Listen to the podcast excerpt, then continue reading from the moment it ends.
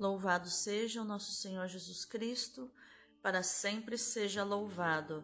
Hoje é quarta-feira, 26 de outubro de 2022, trigésima semana do Tempo Comum. Santo Evaristo, Papa e Mártir, rogai por nós. Iluminai, Senhor, as nossas ações, para que em vós comece e para vós termine tudo aquilo que fizermos no dia de hoje. Em nome do Pai, do Filho e do Espírito Santo. Amém. Dá-nos, Senhor, o amor pela tua palavra. Dá-nos, Senhor, apaixonarmos pela tua palavra, termos sede da tua palavra, degustarmos a tua palavra que vamos orar hoje. Rogai por nós, ó Santa Mãe de Deus, para que sejamos dignos das promessas de Cristo. Amém. A primeira leitura de hoje é Efésios 6, do 1 ao 9. Filhos, obedecei aos vossos pais no Senhor, pois isto é que é justo. Honra teu pai e tua mãe, é o primeiro mandamento, que vem acompanhado de uma promessa. Abre aspas a fim de que tenhas felicidade e longa vida sobre a terra. Fecha aspas. Vós, pais, não revolteis os vossos filhos contra vós, mas, para educá-los, recorrei à disciplina e aos conselhos que vêm do Senhor. Escravos, obedecei aos vossos senhores deste mundo com respeito e tremor, de coração sincero, como a Cristo não para servir aos olhos, como quem busca agradar aos homens, mas como escravos de Cristo, que se apressam em fazer a vontade de Deus. Servi de boa vontade, como se estivesseis servindo ao Senhor e não a homens.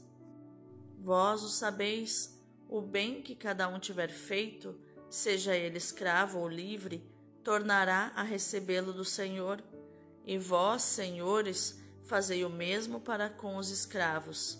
Deixai de lado a ameaça. Vós sabeis que o Senhor deles e vosso está nos céus, e diante dele não há acepção de pessoas. Palavra do Senhor, graças a Deus. O salmo de hoje é o 144, 145, versículos do 10 ao 14 o Senhor cumpre sempre suas promessas. Que vossas obras, ó Senhor, vos glorifiquem, e os vossos santos com louvores vos bendigam. Narrem a glória e o esplendor do vosso reino, e saibam proclamar vosso poder. Para espalhar vossos prodígios entre os homens, e o fulgor de vosso reino esplendoroso. O vosso reino é um reino para sempre vosso poder de geração em geração. O Senhor é amor fiel em Sua palavra, é santidade em toda a obra que Ele faz. Ele sustenta todo aquele que vacila e levanta todo aquele que tombou. O Senhor cumpre sempre suas promessas. O Evangelho de hoje é Lucas 13, do 22 ao 30. Aleluia, aleluia, aleluia. Pelo Evangelho, o Pai nos chamou, a fim de alcançarmos a glória de nosso Senhor Jesus Cristo. Aleluia, aleluia, aleluia. Este refrão está na segunda carta aos Tessalonicenses, capítulo 2, versículo 14. Naquele tempo, Jesus atravessava cidades e povoados, ensinando e prosseguindo o caminho para Jerusalém.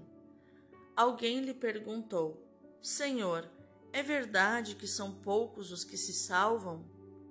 Jesus respondeu: Fazei todo o esforço possível para entrar pela porta estreita, porque eu vos digo que muitos tentarão entrar e não conseguirão.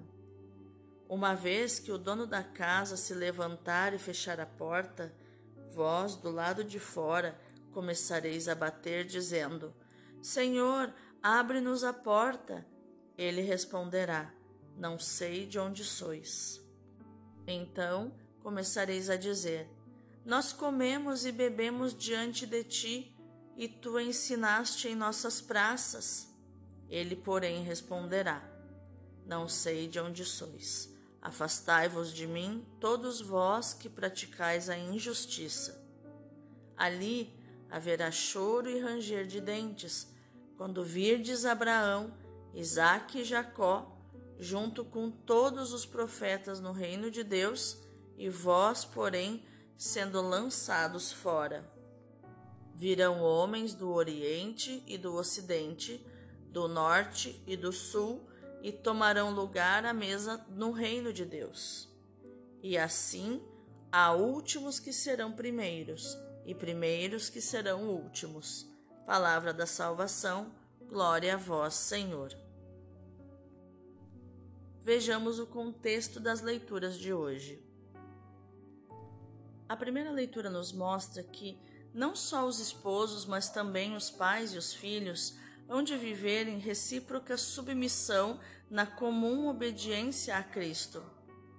Os filhos hão de lembrar-se do mandamento honra pai e mãe, de Êxodo 20, versículo 12. A obediência aos pais está relacionada com, com a obediência a Deus, que a ela liga a bênção, expressa em termos de fecundidade. Aos pais é confiada a tarefa da educação dos filhos, devem realizá-la com suavidade e cuidado, como servidores da obra de Deus. É Ele que dá inspiração e orientação a essa educação. Também as relações entre os escravos e os seus senhores recebem nova luz da mensagem cristã. Trata-se de relações entre pessoas, ambas submetidas ao mesmo Senhor, que sem qualquer favoritismo reconhece e aprecia o bem realizado por cada um e não o estado social que ocupa. Para escravos e senhores, vale a palavra do Senhor. Sempre que o fizestes a um dos meus irmãos mais pequenos, foi a mim que o fizestes. Jesus diz em Mateus 25, 40. Quando o escravo, obedecendo ao dono, obedece a Cristo, o seu serviço adquire um valor religioso que exclui o servilismo ou a busca de ambíguas recompensas. O dono, por seu lado, deve tratar o escravo como trataria Cristo, ou seja, com o coração animado pela caridade, sem arrogância nem autoritarismo. Claro que aqui é o contexto, né? Não existe mais escravidão. Então, é, aqui a gente está entendendo como era a mentalidade da época. Já no Evangelho, o sumário lucano, do versículo 22, introduz uma nova etapa da viagem de Jesus para Jerusalém. Jesus não responde diretamente à pergunta com que abre a nova sessão no versículo 23, indicando o número dos que se salvam, mas exorta a estar prontos e solícitos para acolher o reino que vem. É urgente um compromisso total de todo o nosso ser e de todas as nossas forças, como faríamos se tivéssemos de entrar por uma porta estreita. Hoje é o momento para esse compromisso. A salvação é o dom de Deus a que se adere fazendo o bem e não simplesmente reclamando laços familiares com Jesus, como nós vemos no versículo 25. A porta estreita me faz lembrar de uma analogia, né, de um exemplo que diz que a porta é estreita, só que ela é bem baixinha.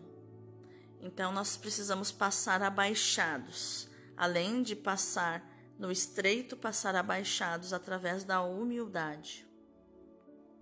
Lembrando que a humildade é amar a verdade mais do que eu amo a mim mesmo.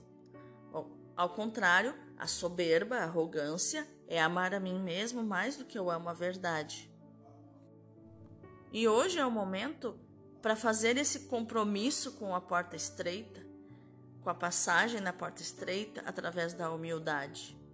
A salvação É o dom de Deus a que se adere fazendo bem e não simplesmente reclamando laços familiares com Jesus. A imagem do banquete escatológico, em que participam todos os povos da terra, conforme o versículo 29, manifesta a salvação oferecida a, todos os, a todas as pessoas e acolhida por muitos pagãos. Estes, os últimos, a receber o anúncio do Evangelho, serão os primeiros a entrar no reino de Deus, enquanto Israel, o primeiro a ouvir o Evangelho, se verá excluído dele e se ele não, se não o acolher. A salvação não é questão de pertencimento étnico, mas de fé em Jesus. Não é o ser filhos de Abraão que assegura a salvação, mas o realizar as obras de Abraão, que, na esperança da redenção futura, creu e pela fé foi reconhecido como justo, como nos diz Tiago 2, 23, e também Jesus fala em João 8, 39. Vamos meditar mais profundamente essa palavra. No tempo de São Paulo, a situação social não era melhor que a de hoje. Havia escravos e senhores. E não se punha a questão social como se põe hoje, ou seja, não se procurava melhorar a condição das classes mais miseráveis e maltratadas, como eram os escravos. De vez em quando havia revoltas de escravos que eram simplesmente esmagadas. E tudo continuava como antes. Hoje, pelo contrário, se procura melhorar a sociedade, são Paulo não pensou em novas estruturas sociais, mas procurou transformar as que existiam do modo mais profundo. E se pensarmos bem, o seu método ainda continua a ser o mais decisivo. O papel da igreja, perdão, o papel da igreja não é criar novas estruturas sociais e econômicas, mas introduzir em, todos os, em todas as pessoas um espírito novo, animado pela consciência da igual dignidade de todos os homens e, de, e do amor de Cristo. Quando eu falo todos os homens, conforme a língua portuguesa, eu estou falando de todas as pessoas, homens e mulheres. Na carta aos Efésios, Paulo prega uma igualdade de fundo.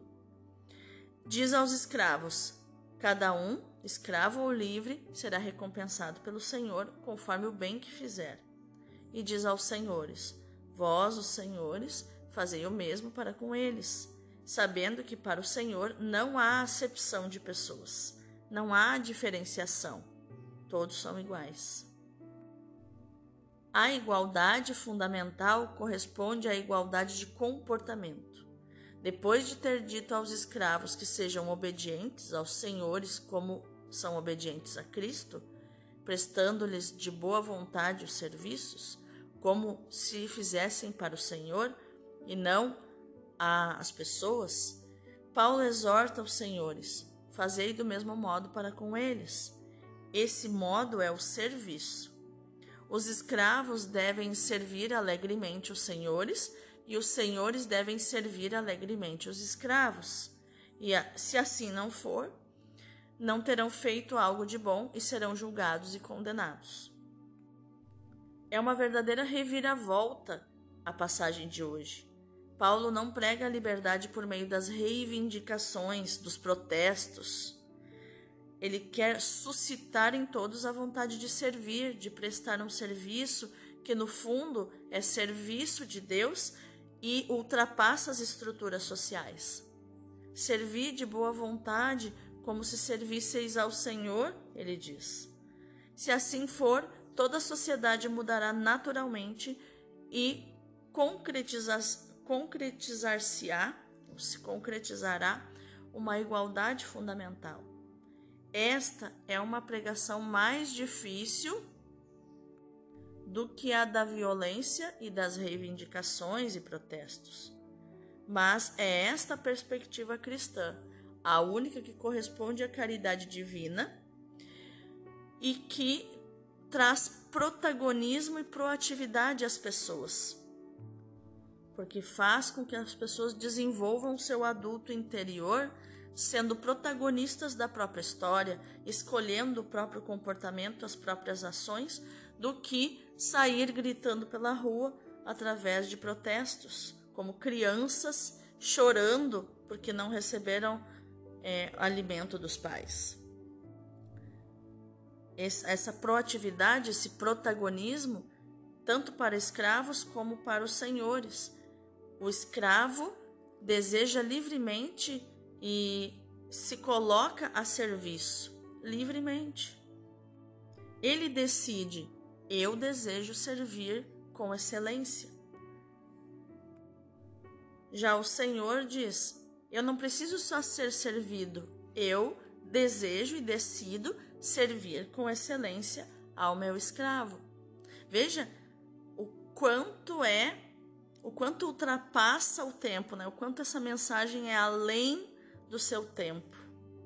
É uma mensagem que a gente chama de transcendente. Ela transcende, ela ultrapassa o tempo e serve para nós hoje. Quantas vezes no trabalho é, temos um trabalho às vezes pesado e fazemos aquilo de má vontade. Ah, porque estamos recebendo. Ah, porque eu, fico nesse trabalho porque eu preciso trabalhar, porque eu preciso desse salário. É um salário miserável, mas eu preciso trabalhar.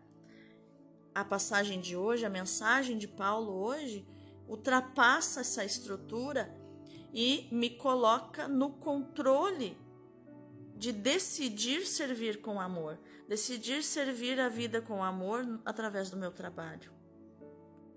Seja eu escravo seja eu livre.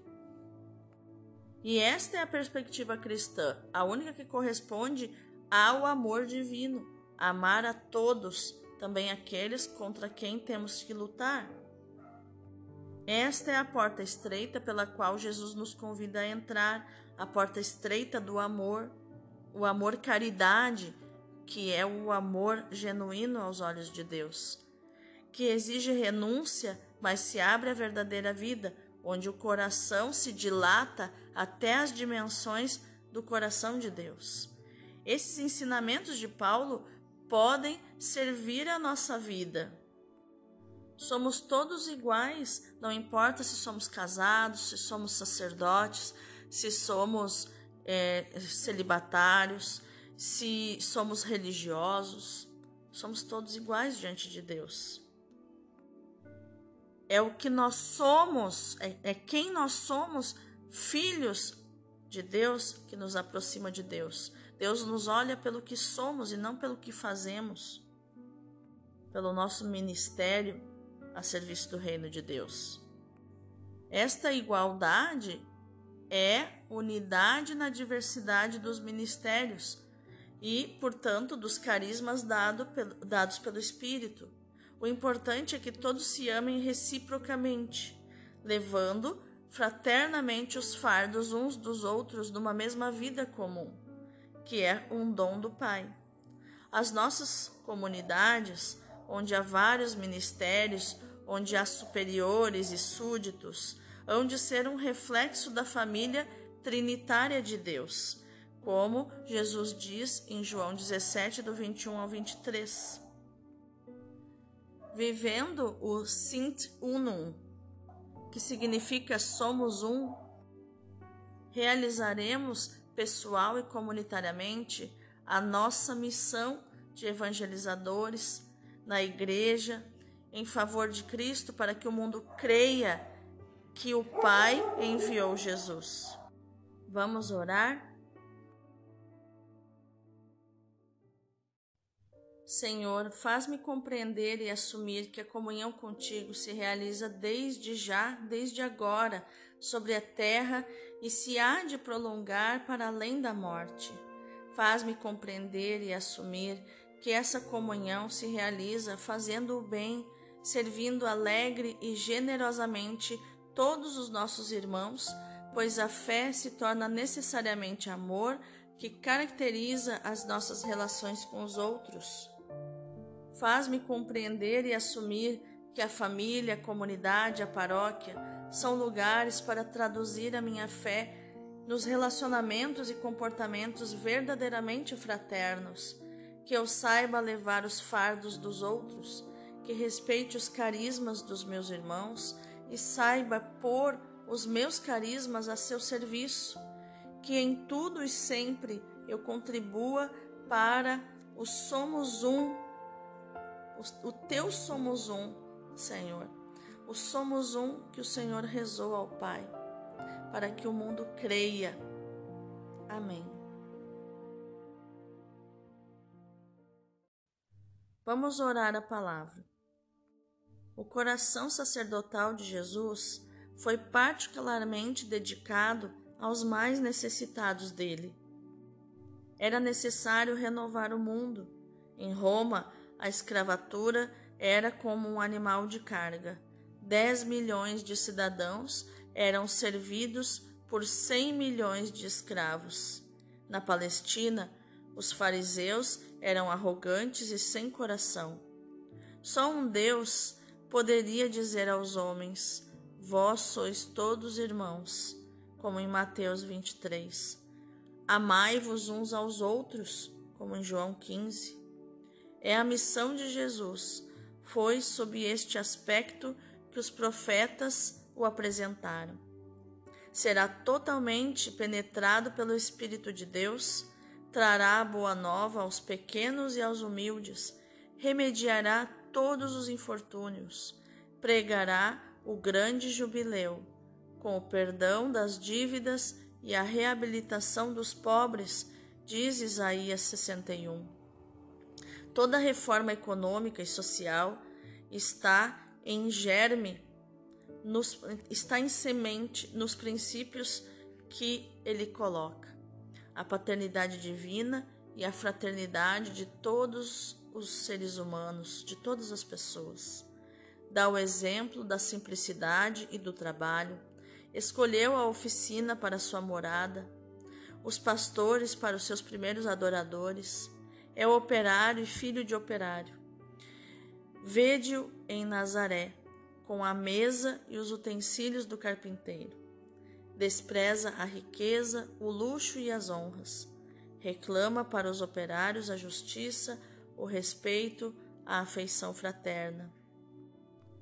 Primeiro, a justiça.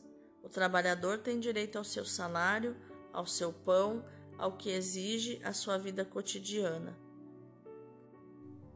Conforme Mateus 10 e Lucas 10. São Tiago desenvolve este preceito Ricos avarentos, ele exclama, os vossos tesouros atrairão a cólera de Deus sobre vós. Os vossos trabalhadores sofreram nos vossos campos e só lhes destes um salário tardio e insuficiente, diz em Tiago 5. Segundo, o respeito. Bem-aventurados os que são mansos, pacíficos e misericordiosos. Aquele que não tem cuidado com os seus servos é mais desprezível do que um pagão, diz Paulo na primeira carta a Timóteo, capítulo 5. Terceiro, a afeição fraterna. Vós sois todos irmãos. Não deve haver entre vós distinção entre escravos e homens livres. Diz Paulo em Gálatas 3. Amai e praticai a fraternidade, diz Pedro na sua primeira e na segunda carta e também Paulo aos Tessalonicenses, na primeira carta aos Tessalonicenses, capítulo 4. Para a gente pensar, aqui é, não olhemos o falar dos pobres e dos necessitados como a teologia da libertação faz, né, que centraliza o evangelho assim, porque todos somos filhos de Deus, inclusive e igualmente com os pobres e necessitados. Que a nossa ação no dia de hoje, meu irmão, minha irmã, seja meditar, proclamar e viver esta palavra que está na primeira e na segunda carta de Pedro e também na primeira carta de Paulo aos Tessalonicenses, capítulo 4. Amai e praticai a fraternidade. Deus abençoe o teu dia.